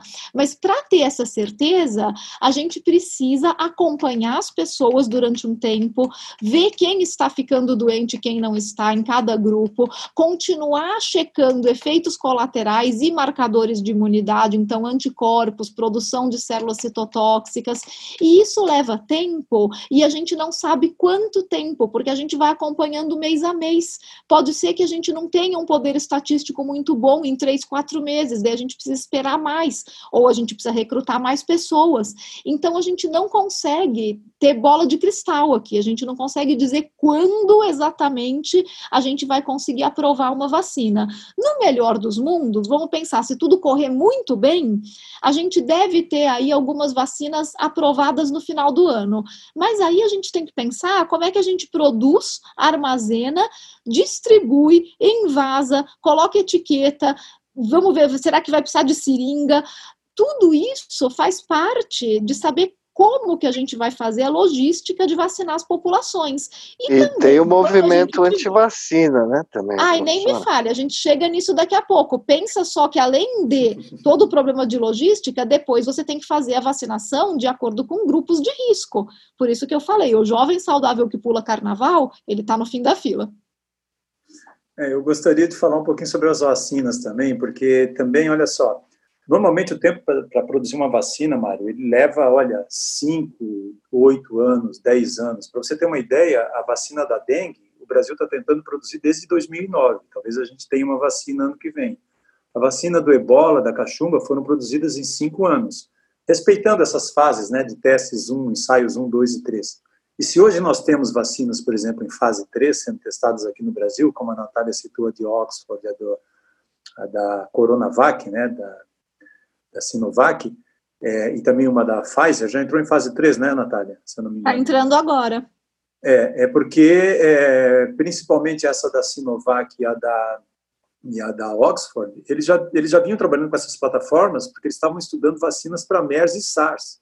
Eles nunca precisaram usar lá porque não virou uma pandemia, MERS e SARS, foi, foi uma epidemia apenas. Eles controlaram com essas medidas que a gente falou aí de isolamento, distanciamento social, hábitos de higiene, entendeu? E aí já tem essas que, plataformas que, que Isso, só para ficar claro para o ouvinte leigo, esse é o antigo coronavírus, né? Você está dizendo? Isso, é. Exato. E aí eles, eles estavam trabalhando em vacinas lá, não foi preciso, mas eles já tinham, assim, feito inclusive alguns ensaios, né? É, em vivo iniciais, de fase 1, tudo. Então, isso aí acabou é, acelerando muito esse processo, tá? Então, essas vacinas estão sendo hoje testadas aí, a, a de Oxford, de 50 mil pessoas, aqui no Brasil vai ser testada em 5 mil pessoas, a, de, a da Coronavac, né, a, ela vai ser testada em 9 mil pessoas no Brasil, a de Oxford, perdão, a da Pfizer vai ser testada em mil pessoas no Brasil, quase 30 mil voluntários no, no país inteiro. Tem outras aí, né, a, a, da Moderna também, que eles vão fazer fase, tipo fase um, dois, três, é, fase 2 e 3 tudo junto. Eles fizeram uma fase 1 um bem pequenininha em voluntários. Então, assim, algumas dessas vacinas, elas deram uma boa resposta de anticorpos e de células T, né, células citotóxicas. A gente, só que é, se elas não tivessem dado resposta de, de anticorpos de células T, elas não entrariam em fase 3, certo, Natália? Elas já Sim. seriam descartadas. Né? Agora, ter resposta de anticorpos e células T vai nos tirar dessa pandemia? A gente ainda não sabe, porque não, nós não sabemos se vai trazer imunidade ou não para as pessoas, certo? O ideal é que uma vacina tivesse uma boa resposta de anticorpos, né? E também de células citotóxicas, CD4, CD8. A Natália entende isso aí melhor do que eu, ela pode citar, mas assim, tem algumas que a gente vai ter uma melhor resposta de anticorpos, outra que a gente, outras que a gente vai ter uma melhor resposta de células citotóxicas, né? Talvez a gente vai precisar de mais do que uma dose da mesma vacina, talvez a gente vá precisar de uma segunda dose de reforço de uma vacina com uma plataforma diferente. Nós não sabemos isso aí. Nós não, mas é claro assim, ó, que as vacinas elas não vão libertar ninguém, entendeu? nós estamos num experimento, gente, global, absolutamente sem precedentes na nossa história. O mundo inteiro, nós temos 8 bilhões de pessoas para vacinar no mundo. No Brasil são 212 milhões de pessoas. Então você pensa assim, ó, se você produz 100 milhões de doses de uma vacina e nós precisamos de tempo para produzir 100 milhões de doses, se é uma única dose, tudo bem, você vacina 100 milhões de pessoas. Mas se você precisa dar duas doses, essas 100 milhões de doses vão vacinar apenas 50 milhões de pessoas. A gente tem que ter isso em mente também, certo? Então, quem vai ser vacinado antes? Provavelmente os grupos de risco, né, os profissionais da saúde, aquelas pessoas que estão no comércio, nos supermercados, que têm né, motoristas de, de táxi, de ônibus, enfim, de aplicativos, aquelas pessoas, talvez os, os idosos, né, os, as comorbidades, mas a gente também não sabe ainda, né, e ninguém pode dizer isso, se, se a vacina vai ser boa para idosos, se ela vai proteger idosos, se ela vai proteger o jovem, ou se ela vai ser no início, elas vão ser boas para os jovens e não para os idosos, e aí os idosos e, os, e as pessoas com comorbidades vão ter que passar mais um tempo em casa. Então, tudo ainda, a gente não tem resposta. Só a fase 3 é que vai dar essa resposta para a gente, entendeu? Recentemente, vacina, sobre as vacinas, circulou a notícia é. que o, o, o, Donald Trump teria comprado um lote gigantesco, sei lá, assinado a compra de toda a produção da vacina da Pfizer, eventualmente. Isso procede? Isso é verdade? Isso é fake news? Olha, Mário, Olha, eu não vi, não, eu vi a notícia, não vi confirmação disso. Eu acho que tudo isso ainda está bastante obscuro. A gente com certeza vai ter que esperar para ver quais são os acordos internacionais que vão ser feitos oficialmente. A OMS tem um programa também para garantir vacinação para todo mundo, inclusive para países em desenvolvimento. A gente sabe que essas multinacionais que estão produzindo as vacinas, elas não vão querer um marketing negativo de ficar fechando patente ou querer lucrar em cima, porque esse marketing negativo vai ser muito mais deletério para elas financeiramente no futuro do que a patente que elas conseguiriam. Então eu acho que ainda por enquanto ainda tem muito ruído em cima disso. Eu esperaria para ver realmente como vão ser os acordos. É, mesmo, Professora, mesmo e o... Tem... Ah, mesmo que ele tenha Pode. comprado né, esses lotes de vacina, como dizem que comprou do Remdesivir, mas assim, ó, essas, essas, essas grandes farmacêuticas, elas também podem usar outras startups, outras farmacêuticas menores e produzir, entendeu, vacina. Então, eu acredito que se a gente tiver uma vacina é, boa mesmo, nós vamos ter essa vacina é, para todo mundo. Agora, nós não vamos ter uma única formulação vacinal, Mário, que vá ser responsável por imunizar a população mundial inteira, entendeu? Nós vamos precisar de mais que uma vacina, certamente. Não vai ser uma única formulação, são 8 bilhões de pessoas. Então, né, com pessoas muito diferentes, de diferentes países, diferentes condições. Então, é, é algo que só a fase 3 realmente vai dizer, mas eu acredito que, que eu concordo com a Natália, eu não, acho, não, não acredito que a, que a Pfizer fosse associar o nome dela a uma venda e a exclusividade apenas para um país. Não. Professora Natália já teve o prazer de lidar com o movimento anti-vacina? Com certeza. Experiência com essa turma? Foi, foi uma, um, um dos motivos pelos quais eu comecei a fazer divulgação de ciência, inclusive. Foi quando eu esbarrei no movimento anti-vacina num grupo de mães. E, e, daí que eu percebi como esse trabalho de comunicação da ciência era essencial e, era, e não era muito bem abordado no Brasil. O movimento anti-vacinas no Brasil, ele não é tão forte, ele é muito, muito forte na, em alguns lugares da Europa e nos Estados Unidos. No Brasil, a gente tem uma tradição muito boa de vacinas, uma aceitação muito boa de vacinas pela maior parte da população. Então, a gente vê o movimento anti-vacinas no Brasil nas classes sociais mais altas, mas a gente não vê distribuído pela população em geral. E nas classes sociais mais altas, ele vem dentro de uma roupagem eh, natureba, né? Então ele vem com várias vertentes. Vem com a vertente inicial que ele ganhou, na, né, que ele nasceu na Inglaterra, do vacinas causam autismo, mas vem também dentro de que, tá bom, vacinas não causam autismo, mas na verdade elas não são necessárias e elas têm alguns componentes tóxicos e pode fazer mal. E agora a gente vê nascer um movimento que me preocupa preocupa um pouco mais, que é a fusão dos movimentos conservadores de extrema direita com o movimento anti-vacina. Então começou a circular faz pouco tempo algumas postagens dizendo que as vacinas são feitas em cultura de fetos abortados e, e daí já começa a ganhar todo um cunho religioso conservador que me preocupa muito, porque daí eu acho que esse movimento mesclado com extrema direita conservadora ele pode ganhar força no Brasil nesse momento político que a gente está vivendo. Mas até agora não foi um movimento que nos preocupou muito aqui no Brasil, o que não quer dizer que ele não chega, né? A gente tem que ficar de olho. Ah, Natália, eu, eu, concordo, mas eu acho que, é, que, ele é preocupante, principalmente nesse momento de polarização política que a gente vive, né? Porque eu tenho ouvido, por exemplo, eu, eu ouvi duas coisas que me deixaram preocupados. Primeiro, e é evitar, muita gente fala, ah, a gente tem que evitar vacinas transgênicas. Ai. E depois, gente dizendo que não vai injetar um vírus chinês dentro do corpo, dentro do organismo. Ui. Entendeu? É, exatamente. Você vai ouvir falar muito disso aí, tá? A gente tem ouvido aí, eu tenho dado algumas entrevistas e eu tenho visto isso em comentários, tá? Então, uhum. então e porque tem, também tem, né, como a gente está explicando, cientistas estão na mídia explicando aí, muita gente sabe que os próprios anticorpos combatem o vírus, né? Como a gente já falou aí, 85, 90% das pessoas, os próprios anticorpos, os, as células citotóxicas, então ajudam lá.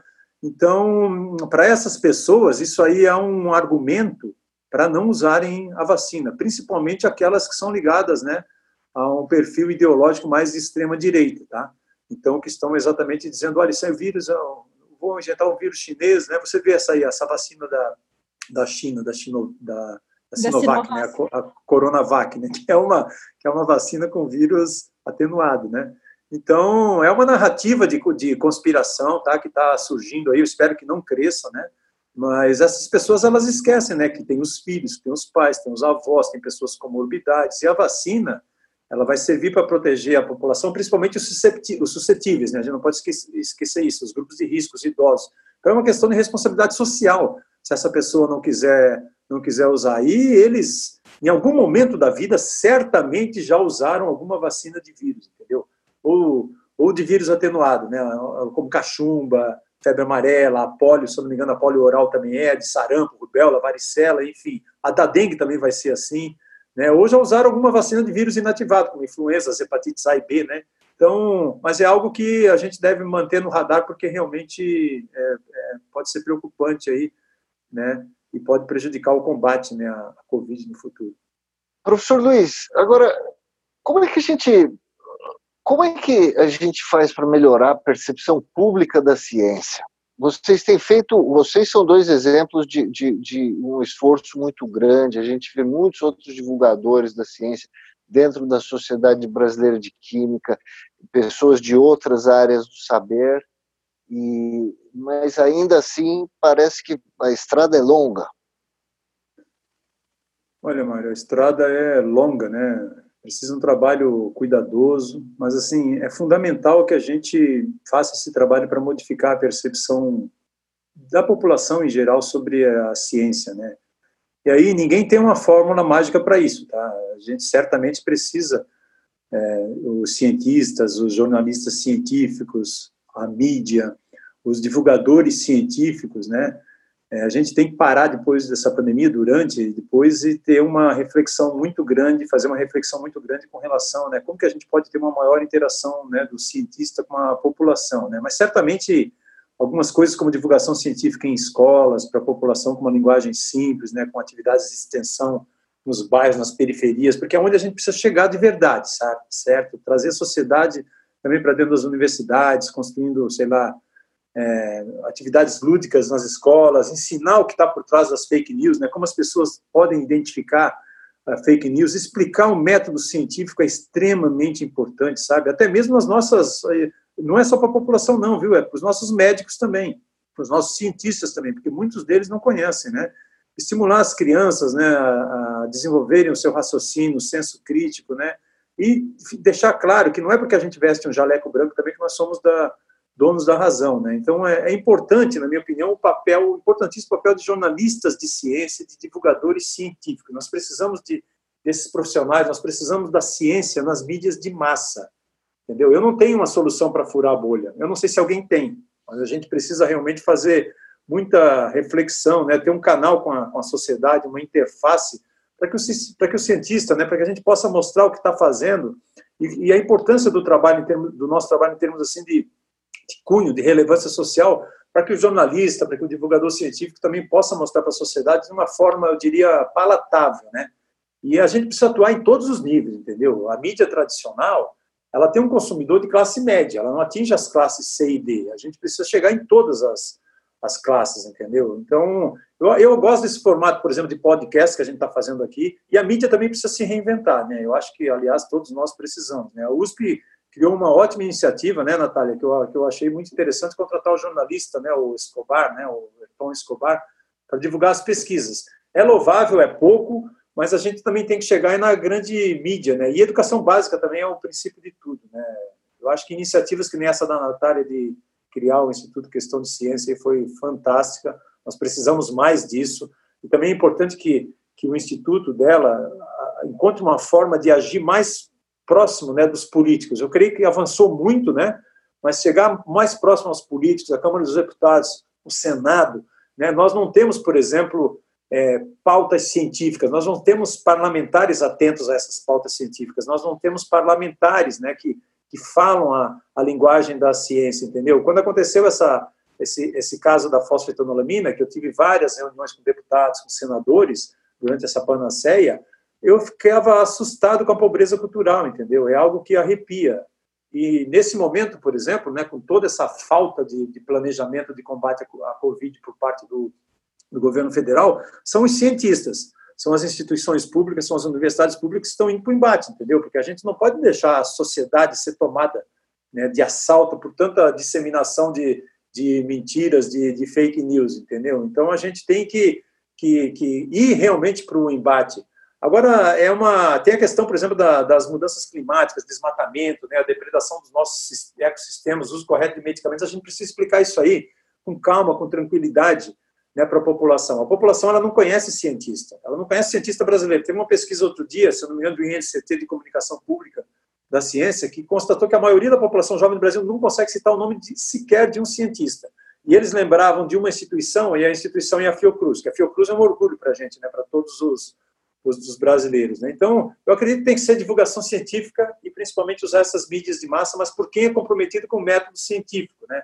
É, porque sabe que a ciência é dinâmica, que a gente pode mudar, que a gente pode eventualmente errar, que a gente pode aceitar evidências, repensar teorias, entende? Então, a gente precisa, eu diria que, olha, mais de, de mais Carl Sagan e Asimov do que é, de pseudociências, né? Agora, talvez a gente esteja num momento com uma boa oportunidade é, eu vou perguntar para a professora Natália se ela concorda que é, durante essa pandemia muitos comunicadores de ciência ganharam importância. Ela mesma é uma pessoa que tem feito, assim, tem uma abrangência muito grande na atuação dela. É, será que no, no, em breve a gente não pode começar a eleger cientistas para o Congresso Nacional, para deputados federais e a gente que, que ela acha? Olha, Mário, se, se eles tiverem interesse em fazer uma carreira política no legislativo, eu não vejo por que não. Nos Estados Unidos, a gente já tem vários cientistas que são senadores, que são congressistas, e eu acho que precisa mesmo dessa presença do cientista na, nas câmaras, no Senado, no legislativo como um todo e, e no executivo também, por que não? Né? Principalmente para cargos de confiança de secretários, né? de, de, de cadeiras cadeiras de ciência e tecnologia, que hoje são ocupadas aí, a gente sabe bem por quem. Né? E a gente precisa realmente de cientistas sérios nesse, nesses cargos. Agora, uma coisa que o Luiz falou é que me chamou muito atenção, né, de como é que a gente faz para furar a bolha. Quando eu criei o Questão de Ciência, eu me aconselhei com alguns institutos internacionais que já fazem esse trabalho há muitos anos. Um deles foi o Center for Inquiry nos Estados Unidos, que foi fundado, inclusive, pelo Carl Sagan, pelo Asimov, né, pelo Rand, há 50 anos. E, e, no, e eu conversei com o diretor do CFI, e eu fiz essa pergunta para ele. Eu falei: como é que eu faço para furar a bolha? A resposta que ele me deu, eu nunca vou esquecer. Ele falou: para que, que você quer furar? Você nem cresceu a bolha ainda? E, e eu acho que é, é, isso, a gente não cresceu a bolha, a gente ainda não tem o um engajamento nem da academia, nem da comunidade científica para valorizar a divulgação científica como uma atividade fim, como uma atividade tão nobre quanto a atividade de pesquisa e de docência. A de docência já nem é tão valorizada. Agora, a de divulgação, ela nem existe dentro das universidades, ela é vista como uma perda de tempo. Eu tenho certeza que o Luiz, assim como eu, já escutou que ele deveria se ocupar só da pesquisa, que ele está perdendo tempo com esses projetinhos de divulgação. Afinal, isso não conta ponto no Lattes. Tá certo que o professor Luiz está no final, no topo da carreira, ele não tem que se preocupar com o Lattes. Mas e quem está no começo da carreira? Qual é o incentivo que a gente tem para fazer divulgação científica? Isso não vai contar ponto no Lattes, isso não vai contar ponto para concurso, isso não vai trazer uma possibilidade de carreira para nós. Não dá para ganhar dinheiro com isso e não dá para ter reconhecimento dentro da academia. Então, qual é o real incentivo para alguém abraçar uma carreira tendo uma formação em ciência, uma carreira de divulgação científica ou uma carreira de advocacy, como existe nos Estados Unidos. Uh, esse movimento que está acontecendo agora no Brasil e que talvez possa ser acelerado pela pandemia, porque realmente agora o trabalho do divulgador científico ganhou uma importância que ficou óbvia, antes essa, antes essa importância não era óbvia, esse movimento já tem acontecido em outros países. Nos Estados Unidos já existe existem planos de carreira para o recém-doutor que não quer ficar na academia. Ele quis ter uma formação em ciência, é uma formação básica muito importante. Então, ele tem uma formação sólida em ciência, ele fez um mestrado, um doutorado, de repente até um pós-doc, mas ele não seguir a carreira de docência dentro da academia ele tem opções. Ele pode trabalhar com comunicação da ciência, ele pode trabalhar junto a órgãos de governo, ele pode trabalhar com assessoria de parlamentares, ele pode fazer advocacy para políticas públicas. E esses treinamentos existem nos Estados Unidos, dentro, por exemplo, da AAAS, que é a Sociedade de Progresso da Ciência deles, né, o equivalente da nossa SBPC. Então, isso precisa acontecer no Brasil. A gente precisa criar uma cultura de valorização do trabalho da comunicação da ciência, que vai desde o jornalismo científico, que também está super desvalorizado, sendo que os grandes jornais todos enxugaram as redações de ciência, até essa valorização de carreira dentro da academia. E daí sim a gente vai poder investir em educação científica, em projetos de educação científica para ensinar pensamento crítico e racional para as nossas crianças e para os nossos jovens desde cedo, para a gente criar uma geração de crianças que leiam justamente Carl Sagan e Asimov e que aprendam a pensar de forma crítica e não que aprendam a ciência como um prato feito, cheio de informações que elas não sabem nem de onde vieram. Mas para fazer tudo isso, a gente precisa valorizar a divulgação científica como um fim, como uma finalidade, a educação científica também. Você, sabe, você tem noção da quantidade de grants que a gente tem de financiamento para projetos de educação em ciência comparado Eu ao que a perguntar. É. Pois é. É, é, é uma diferença. A participação da iniciativa privada nessa nesse esforço, ela é importante? Ela já existe? No Brasil ainda não a gente precisa construir essa cultura também, de parceria com a indústria, de parceria com filantropia, para você ter, para você imaginar, Mário, é a primeira vez na história da USP que a USP abre uma plataforma para receber doações. Isso aconteceu agora, durante a pandemia. Espero que se mantenha. Mas é um absurdo que uma universidade do tamanho da USP nunca tenha tido na sua história uma plataforma de endowment, como tem em qualquer universidade americana. A Unicamp também abriu agora uma plataforma para receber doações e que eu espero que também permaneça depois da pandemia. Essa tradição precisa ser criada. Quem faz filantropia no Brasil está acostumado a fazer filantropia para artes, para música, para esporte, mas não para ciência. E a indústria precisa ter um espaço para fazer essas parcerias. A indústria, o terceiro setor, a Fundação Lehman está tá arcando com os custos da vacina de, né, de, de parte dos testes clínicos da vacina de Oxford. E por que não? É ótimo que isso aconteça. Sim, é, eu quero fazer alguns comentários em cima disso, porque esse, esse tópico é extremamente importante. Né? Eu acho que um dos efeitos dessa pandemia, Natália, vai ser que nós vamos ter uma mudança nessa, nessa questão aí de importância da divulgação científica, viu?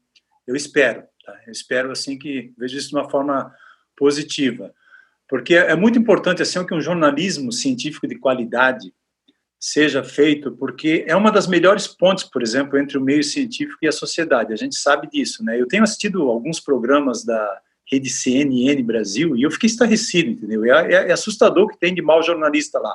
Então tem jornalista sério em alguns meios de comunicação, tem outros que não são tão, tão sérios, assim como também tem, né, cientistas mais sérios e outros que, tão, que, que, que não são é, tão é, sérios. Então, o que a gente precisa é repensar a nossa conduta.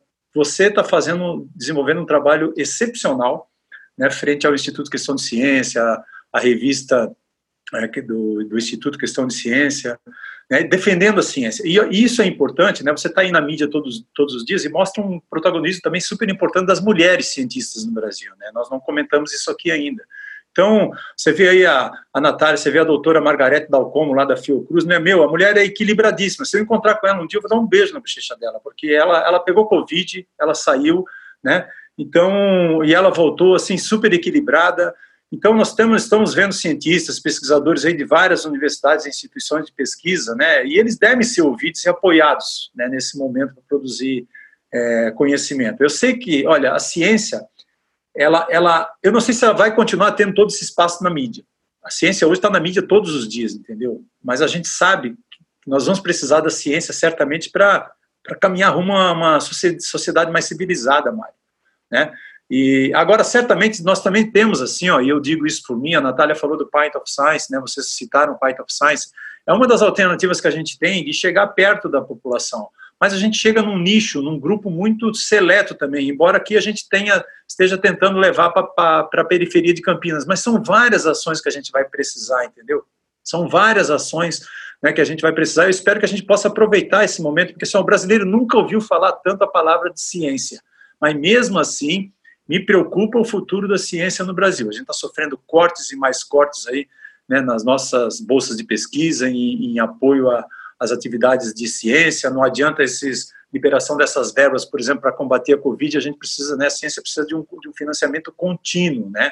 Então, assim, eu, eu me pergunto assim, olha, o que, que o cientista, o quanto o cientista pode fazer, o quanto a mídia pode fazer, porque o cientista sozinho não vai fazer, Natália, entendeu? A gente precisa de uma, de uma união aí entre cientistas, entre, entre uma mídia comprometida. A gente tem visto nos últimos dias aí nos últimos meses, nos últimos anos, algumas iniciativas da FAPESP, do CNPq, inclusive do Instituto Serra Pilheira, né, para promover a ciência. O Instituto Serra Pilheira criou essa, essa campanha muito legal, né, que é, é Cientista Trabalhando, aí, durante o mês de julho. Eu achei muito legal, até dei uma, uma entrevista sobre isso. Eu acho que é pouco, mas são várias iniciativas dessas aí, como essas, que vão, assim, é, né, nos levar aquilo que a gente realmente quer, né, poder conversar com a sociedade.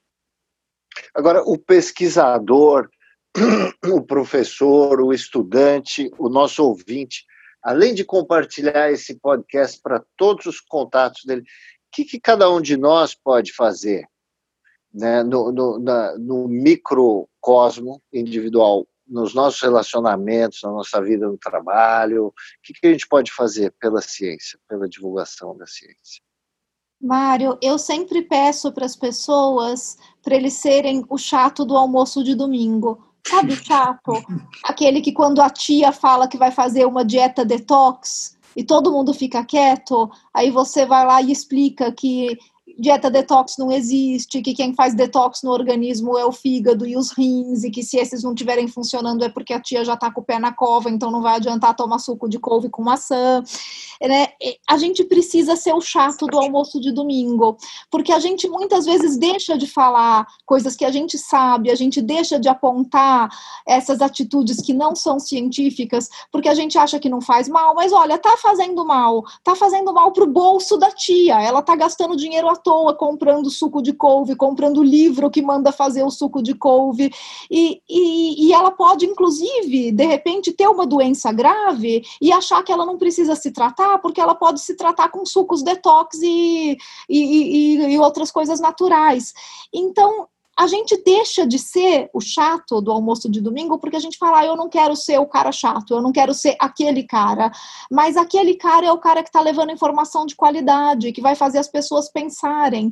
Então eu sempre peço para as pessoas, por favor, seja o chato do almoço de domingo, seja o cara que fala a verdade no grupo de WhatsApp de família, que compartilha um texto de ciência, que explica por que, que tomar cloroquina não funciona. Seja esse chato, porque você está fazendo fazendo um, um imenso favor para a sociedade e você está ensinando as pessoas a pensar. E elas vão acabar te agradecendo no futuro. E enquanto você continuar expulso dos almoços de domingo, o Instituto Questão de Ciência, quando a gente voltar ao normal, vai fornecer almoço de domingo para todos que se comprometem. Vai acolher os. Acolher os rejeitados. Eu, eu, vou lá, hein? Eu vou lá, hein? eu sei cozinhar bem.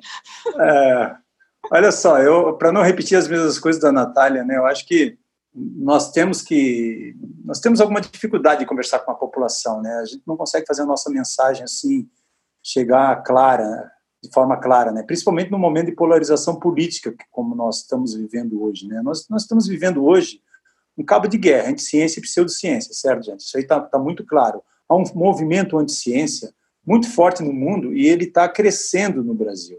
Isso aí é extremamente é, preocupante. O cientista, né, nós somos uma parcela muito pequena da sociedade. Nós não vamos resolver problemas históricos, sabe, é, assim rapidamente. A ciência ela precisa de um tempo, né? E isso leva tempo. Agora, e essa interface, sabe, Natália, entre academia e sociedade é uma coisa super misteriosa, né? Eu, eu vejo eu vejo aqui na academia nós, quantos colegas negacionistas nós temos, quantos colegas defensores de políticas públicas sem evidências, defensores desses kits de homeopatia, homeopatia, não só médicos, não, cientistas da Unicamp, da USP, das nossas melhores universidades federais, das nossos melhores hospitais. Então, assim, ó, nós falhamos, nós estamos falhando em algum momento, porque nós não estamos ensinando essas pessoas aquilo que eles devem, né, o método científico, como, como pensar a ciência.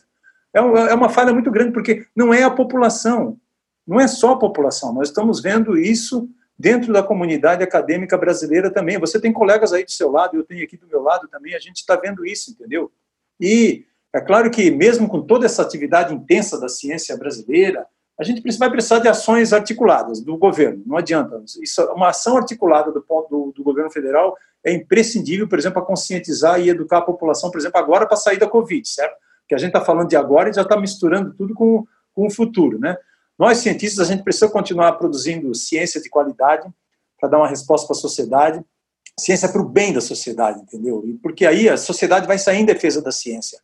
A gente tem que, tem que mostrar para a sociedade que só a ciência salva.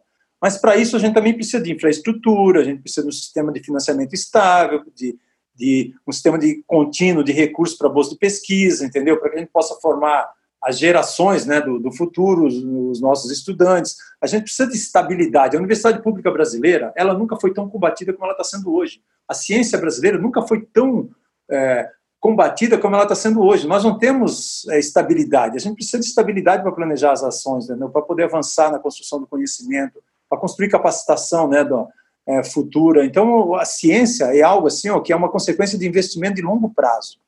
Né? A gente precisa de investimento de infraestrutura de recursos humanos e política de Estado. Né? Nós não temos uma política de Estado hoje no Brasil. Então, nós não temos. O, Brasil, o país, para ter uma capacidade instalada, para poder enfrentar desafios, para enfrentar problemas, precisa investir em ciência. E hoje nós temos o menor orçamento, talvez, dos últimos 25 anos. Sofremos agressões constantes né, de ministros do governo que odeiam a ciência, infelizmente, e os cientistas. Né? Despreza as universidades. Então, fato é que, mesmo no momento de pandemia, Mário, a confiança da população eu vejo aumentar, tá? E, o, e, a Covid está mostrando que não tem, não existe um mundo seguro sem ciência. E a pandemia é um exemplo, é, e um exemplo que está muito forte agora na vida de todo mundo, de como a humanidade conhece muito pouco o, o, o entorno, né? Mas a gente tem questões seríssimas que dependem da ciência uh, para que a gente chegue a soluções, questões ambientais e climáticas, a gente tem alguma, algumas questões aí no caminho da transgenia, a gente tem o 5G na parte de, de tecnologia da comunicação, a gente tem o CRISPR, quer dizer, são novas fronteiras é, que a ciência está conhecendo, tem respostas, mas continua pesquisando, continua entendendo. Nós precisamos da ciência para tomar decisões que vão permitir a sobrevivência da nossa espécie. Vocês estão otimistas? Eu queria deixar essa pergunta aqui já para a gente encaminhar para o final desse podcast. Professora Olha, Natália. É. Vamos.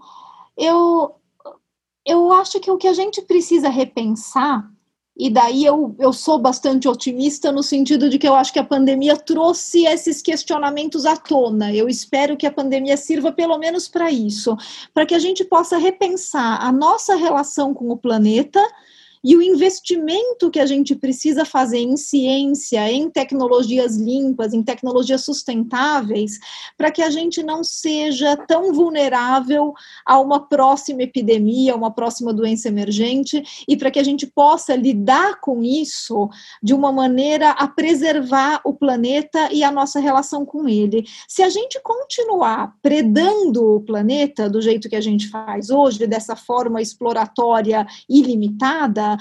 Em que a gente acaba com os recursos naturais que são limitados e a gente vai cada vez mais invadindo habitats de animais que podem ser reservatórios de outras doenças emergentes e que a gente não teria contato se a gente não estivesse predando o planeta e invadindo o habitat deles, a gente vai se colocando em situações de risco para as quais a gente também não tem o investimento necessário em biotecnologia para lidar. Então a gente precisa primeiro mudar essa relação predatória com o planeta. E isso pode ser mudado sem a necessidade da gente voltar a morar pelado no mato. Não é negar a tecnologia. A gente vai, a gente vive numa sociedade tecnológica e que é dependente dessa tecnologia e que ninguém vai querer abrir mão dessa tecnologia, mas a gente precisa tornar essa tecnologia sustentável e não predatória. E dá para fazer isso. E isso depende de investimento contínuo em ciência ciência e contínuo, quer dizer, com planejamento de longo prazo, para que algumas soluções que a gente precisa possam estar prontas daqui a 10 anos. Então a gente tem que deixar essa cultura imediatista de lado, porque a gente acho que a pandemia deixou bem claro que isso não funciona, né? Muitas pesquisas de vacinas e medicamentos que começaram para o SARS, o primo do COVID-2, aquele de 2002, 2003, então, 17 anos atrás, a gente começou algumas pesquisas de vacinas e medicamentos que foram interrompidas por falta de financiamento e por falta de interesse. Isso não pode mais acontecer. A ciência não pode continuar sendo responsiva a emergências e funcionando em soluços. Opa, surgiu um vírus, surgiu uma emergência, todo mundo bota dinheiro, vamos pesquisar. Ah, acabou, devolve aí o dinheiro. Assim não vai funcionar.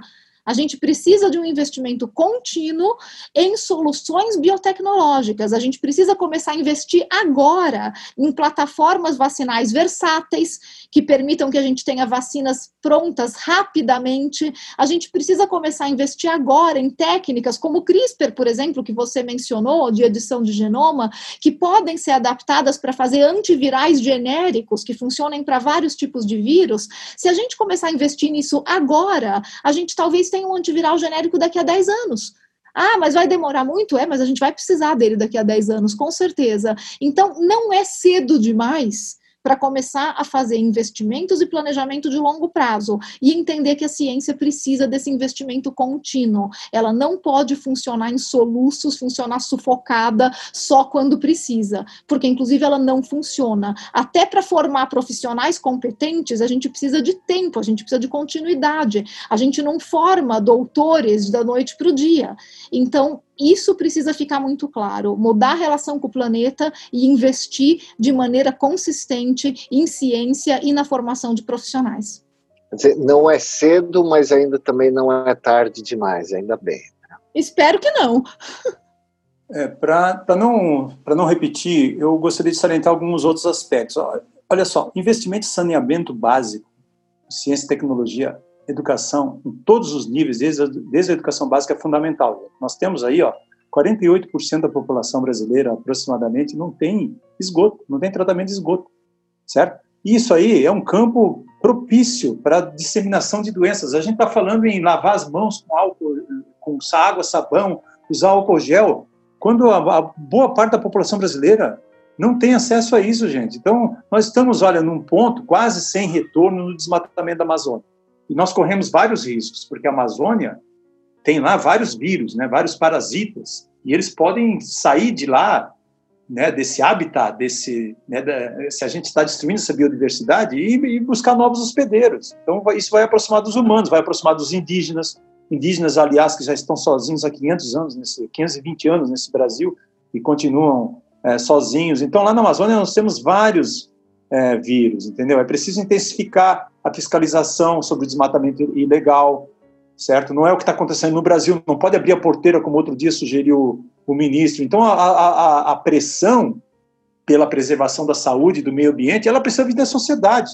Ah, são as pessoas, nós somos afetados. Então, sabe, são os consumidores, é o setor empresarial nacional, setor empresarial internacional, certo? Nós, nós, o que nós estamos observando hoje é um retrocesso absolutamente, gente, desolador na condição de políticas públicas na área ambiental. O SUS também precisa ser é, valorizado. O SUS hoje está mostrando aí que desempenha um papel fundamental no tratamento do Covid, entendeu? Muitas pessoas no Brasil não ouviam falar do SUS, certo? Então, quem precisa do SUS falava sempre do SUS, mas está mostrando aí, ó, o SUS está ajudando a salvar milhares de vidas, certo? E, e a gente tem que ter né, aquela noção né, de que combater a Covid já é difícil, mas ao mesmo tempo combater o vírus do negacionismo, de teorias conspiratórias, fake news, criacionismo, tudo isso aí é uma tarefa muito complicada, né? O vírus, Mário, ele veio, na minha opinião, no pior momento possível?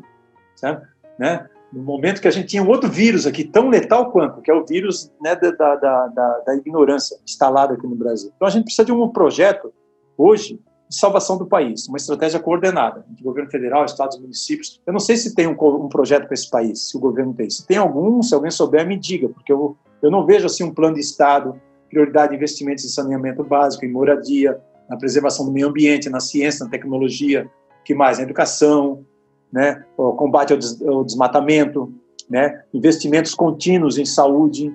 Né? Depois da vacina, a gente está falando da vacina, né? Saneamento básico e vacina salvam vidas. Na minha opinião, saneamento básico vem antes da vacina. É mais importante, na minha opinião, do que uma vacina. A vacina vem nos tirar agora dessa, dessa pandemia. Então, é, assim, é importante que a gente tenha consciência de que todos nós, seres humanos, a gente habita o mesmo planeta e todos dependemos uns dos outros, entendeu? E dependemos dessa relação com o meio ambiente. Nós moramos no Brasil, mas nós habitamos um único planeta, que é o planeta Terra. Então, alterações climáticas, elas vão certamente aí levar ao ressurgimento de outras doenças parasitárias, gente. Podemos esperar isso aí para o futuro. Veio agora a Covid, não é, não, não vai ser a última. Então, né, hoje nós estamos vendo, quem está controlando o jogo não somos nós. Quem está controlando o jogo hoje é um vírus. Né? O Brasil já foi o país do futebol, mas hoje está levando um 7 a 1 de um vírus que veio lá da China. Né? E ele é a maior tragédia humana da história do Brasil. Né? Isso aí não tem como. E, infelizmente, ela não atinge a todos da mesma maneira, porque nós temos tantas desigualdades sociais no Brasil. Né? O vírus está mostrando isso. Ele está mostrando as mazelas da nossa sociedade. Ele está mostrando, inclusive, como a nossa elite é atrasada. Entendeu? Talvez a gente saia disso com um pouco mais de solidariedade. Eu tenho momentos que, tem, que sou mais positivo, tem outros momentos que eu, que eu não acredito, né? Mas essa é uma lição importante que, que, que vai ficar, né? Ciência, educação, saúde, segurança não pode só ser só um plano de governo, tem que ser um plano de Estado, entendeu? E assim vamos chegando ao final desse maravilhoso SBcast estendido, mais de uma hora e meia, com esses maravilhosos cientistas, a professora Natália Pasternak, professor Luiz Carlos Dias. Agradeço a presença de vocês e já deixo o convite para voltarem aqui em breve. Vamos tentar armar alguma outra conversa no verão, porque a gente tem muito assunto. Viu? Muito obrigado, professora Natália. Obrigada a você, Mário, Luiz, foi um prazer. Muito obrigado, professor Luiz. Eu que agradeço, Mário, eu agradeço o convite, eu agradeço o convite da Miriam da SBQ. Mando um abraço um beijo carinhoso para todos os sócios da SBQ e os ouvintes aqui. E, Natália, um abraço forte, um beijo carinhoso, gostoso para você e para o meu querido Carlos Orsi. Que, aliás, eu ainda quero conversar com ele sobre as teorias de Dark, a série. eu vi que ele fez uns comentários, eu vi que ele fez uns comentários na internet e eu fiquei curioso. Falou?